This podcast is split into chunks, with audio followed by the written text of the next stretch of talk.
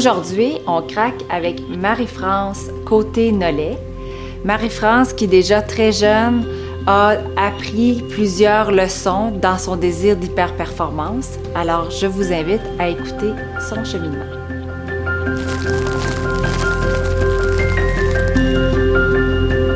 pas mon premier craquage, mais probablement mon premier craquage professionnel. Euh, ben, je me rappelle, c'est ça, j'avais 22 ans, c'était mon premier job. Puis, euh, je voulais bien performer. C'était quand même un domaine qui était assez compétitif. On se faisait donner beaucoup de tâches, puis souvent, on n'avait pas le temps dans une journée pour les terminer. Alors, euh, je me rappelle, ben, moi, je voulais réussir. Et puis, euh, j'arrivais au travail à 8 heures. C'est rare que je partais avant 8 heures. Je prenais pas de pause pour le lunch. J'avais toujours un ami qui était là Allez, Marie, décroche, décroche. Genre, viens prendre un lunch, viens prendre un lunch. Je disais toujours non. Puis une journée, c'est comme, il m'a forcé à aller luncher. Euh, puis cette journée-là, j'ai fini à 6 heures. Puis ma job était terminée. Puis là, je me suis rendu compte que en prenant des pauses puis en arrêtant, euh, en fait, je travaillais plus vite puis plus efficacement puis je faisais moins d'erreurs et donc je passais pas plein de temps à réparer mes erreurs, quoi. Euh, fait que, en tout cas, c'est un moment, euh, c'est un moment un peu spécial. À ce moment-là, j'ai comme réalisé que c'était pas quand tu donnais le plus de temps ou le plus d'énergie que tu avais les meilleurs résultats, mais que c'était mm. vraiment en prenant soin de toi puis en étant, tu sais, ben, en étant aligné avec ce que tu veux faire, puis en étant à l'écoute de ta créativité, que tu réussissais à avoir des bons résultats. C'est une, une, leçon que je dois réapprendre continuellement. Mm cela dit, je, retourne, je retourne souvent dans, dans, ce genre de truc où est-ce que je suis là, oui, mais juste une heure de plus. Oh non, mais il faut que je finisse ça absolument aujourd'hui. Alors qu'on a toujours le choix. Puis il faut, mais surtout pour des personnalités comme la mienne qui sont comme très axées sur les résultats puis qui veulent toujours en faire plus c'était quelque chose d'important, puis c'est encore quelque chose d'important d'apprendre à laisser aller, puis apprendre à sortir de ça, puis à juste, euh, à juste dire que oui, il y a encore des choses à faire et j'arrête maintenant parce que c'est ce que j'ai besoin pour réussir au final. La vie, c'est un marathon, c'est pas un sprint.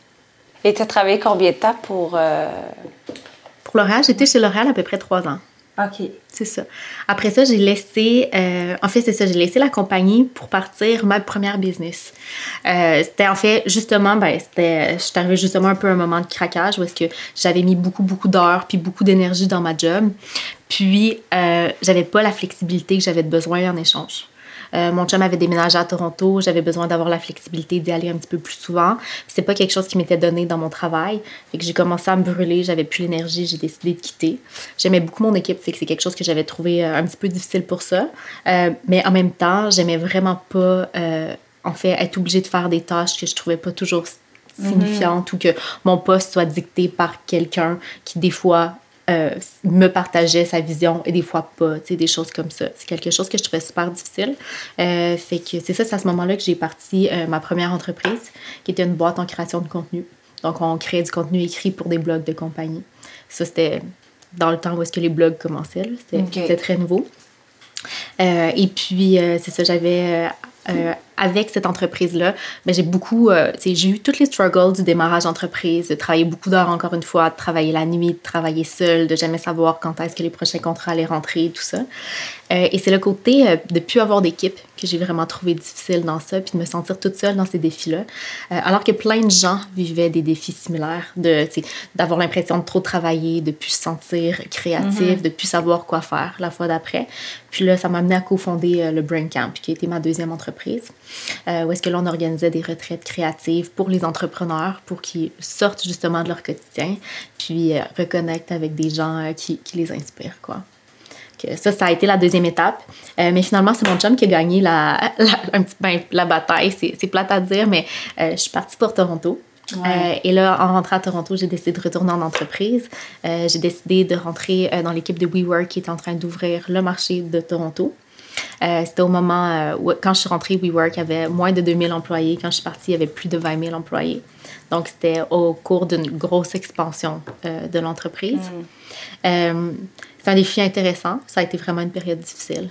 Euh, et pour la ville euh, et pour le côté work hard, play hard de la compagnie qui était très orientée sur on travaille beaucoup d'heures parce que, sans nécessairement euh, se demander quelle était la façon la plus euh, efficace de travailler pour le long terme, je pense que ça vient dans beaucoup de défis de croissance de grosses entreprises où est-ce qu'ils rassemblent beaucoup de gens super, qui ont une belle vibe, qui sont très intelligents, mais qui n'ont pas nécessairement de ligne directrice claire parce que ça change tout le temps. Euh, mais c'est quelque chose que j'ai trouvé super difficile.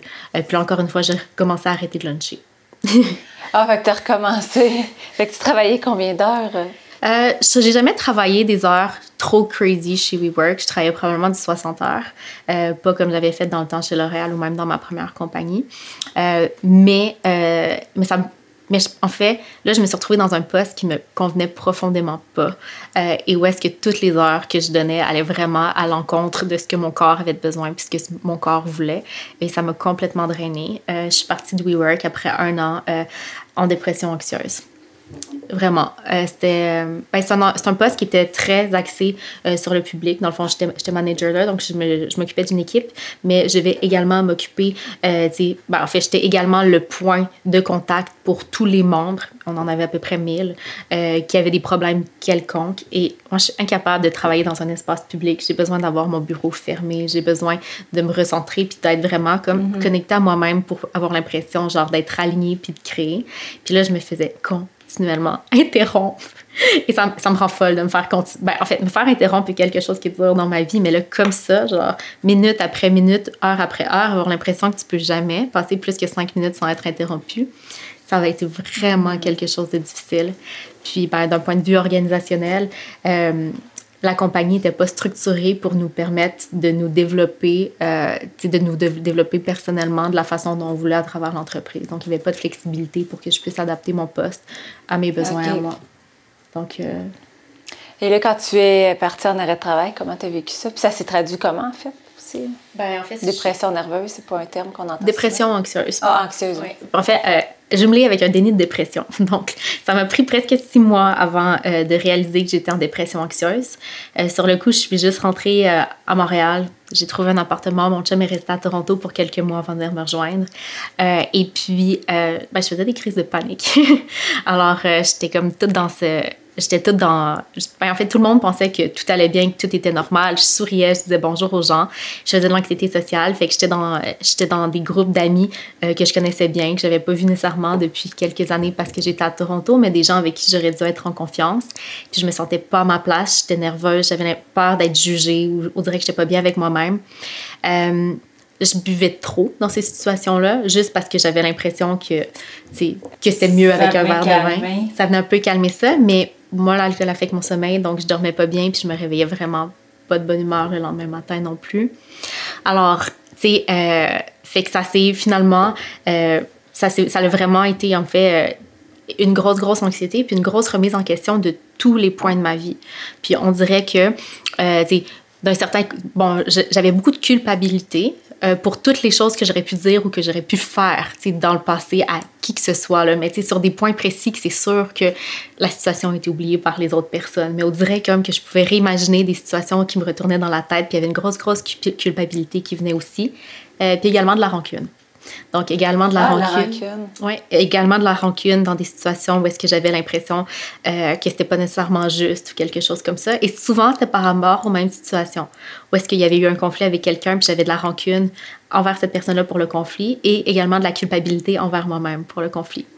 Fait que, euh, ça a été quelque chose que j'ai trouvé euh, que, que, j'ai trouvé très dur à dire, mais j'avais vraiment l'impression d'être dans une, une, genre de descente dans un trou noir. C'était quelque chose qui était vraiment agréable, qui m'enlevait l'envie de faire quoi que ce soit. J'avais pas l'impression que j'étais capable de travailler.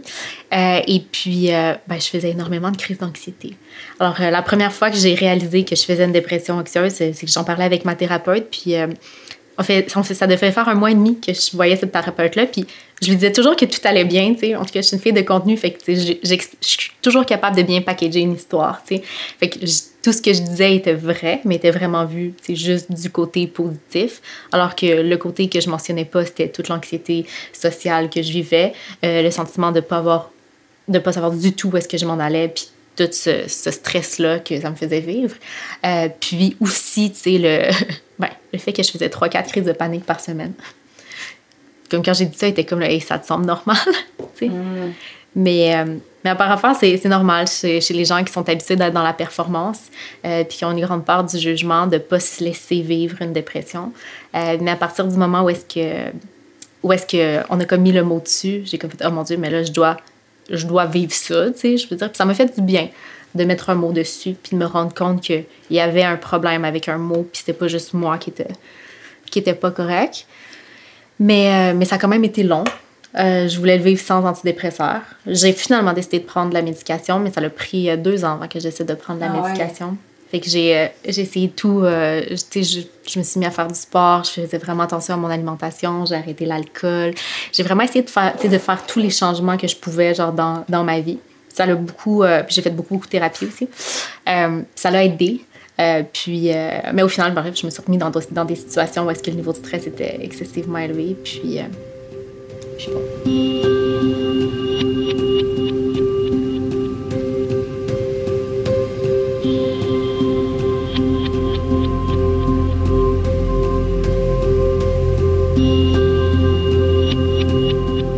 euh, toute l'anxiété que je vivais, euh, là on retourne en 2010, on tourne à 2019-2020, euh, j'avais un grand grand fear of missing out, là, mais la peur de manquer euh, des opportunités puis de passer à côté. Et puis, euh, j'étais partie à Toronto, j'avais été là presque cinq ans. Quand je suis revenue, euh, j'avais vu le marché de Toronto en immobilier complètement changer, puis puis être capable de pouvoir acheter quelque chose que j'aurais pu acheter au début en arrivant là-bas. Puis bon, mm-hmm. pour Toronto, ça me dérangeait pas parce que j'avais jamais voulu vivre à Toronto, ça avait jamais été ma ville, mais Montréal est ma ville. C'est ici que je veux faire ma vie. Puis l'idée de ne pas être capable d'acheter à Montréal à cause que euh, l'immobilier augmentait, quelque chose qui me stressait énormément. Euh, mais mon chum travaille en gestion de risque euh, et mon chum était là genre ah peut-être que c'est une bulle immobilière on le sait pas on sait jamais ce qui se passe avec les marchés et bien qu'il ait complètement raison là-dessus j'avais plus de stress à l'idée de ne pas acheter quelque chose à Montréal qu'à l'idée d'acheter quelque chose à Montréal. Donc, euh, j'ai acheté un Plex parce que je le trouvais beau. c'est comme ça qu'on, c'est comme ça qu'on l'a choisi. On aimait les moulures, les plafonds étaient hauts, il y avait quelque chose de super charmant euh, avec le Plex. Mais bon, de tant qu'à tant qu'à, puis de fil en aiguille, on s'est retrouvé euh, dans un gigantesque projet de construction. On a soulevé notre plex dix pieds dans les airs, on a détruit les fondations, on a construit un autre étage en dessous, euh, on a strippé tous les étages, on a refait la brique, on a refait les murs, on a refait les fenêtres, on a refait l'électricité, la plomberie. En plus d'une euh, locataire. Euh, ben, ça a été très plus difficile, qui, qui, a amené un peu de toxicité. Et ça a été très difficile avec nos locataires ça a été, c'est des locataires qui étaient là depuis longtemps. C'est des gens qui étaient assez âgés, qui n'ont pas du tout apprécié qu'il y ait des travaux chez eux. Euh, et puis, ils se sont vraiment, enfin, ils se sont vraiment coordonnés contre nous pour essayer de nous rendre la vie très, très difficile. Euh, écoute, cela dit, euh, on a de la compassion pour eux aussi. Là. c'était pendant la COVID. Ils étaient chez eux en tout temps. Mm. Tu sais, là, j'en ai en ce moment des travaux pendant que je suis là, c'est très, très dérangeant. Surtout quand tu es obligé de travailler de la place. Fait bon, c'est normal que ça a été très, très dérangeant, mais oui, ça l'a tout compliqué. Puis côté émotif, ça a été très difficile à gérer. Mais d'ailleurs, donc, dans ce fameux projet de construction, il y a eu plein de choses qui ont été difficiles à gérer. Euh, le sentiment de ne pas savoir ce que tu fais ou de quoi tu parles, puis d'être incompétente parce que tu connais pas le domaine, c'est quelque chose que j'ai trouvé très difficile. Puis de pas être capable de trouver l'information, de savoir, euh, ou d'avoir des gens qui je pouvais faire confiance parce qu'ils étaient non biaisés puis ils essayaient pas de me vendre quelque chose, c'est quelque chose que j'ai trouvé très dur. Fait que, mm. ça, euh, c'est une des choses qui était là, mais le, la chose la plus difficile a vraiment été le côté humain.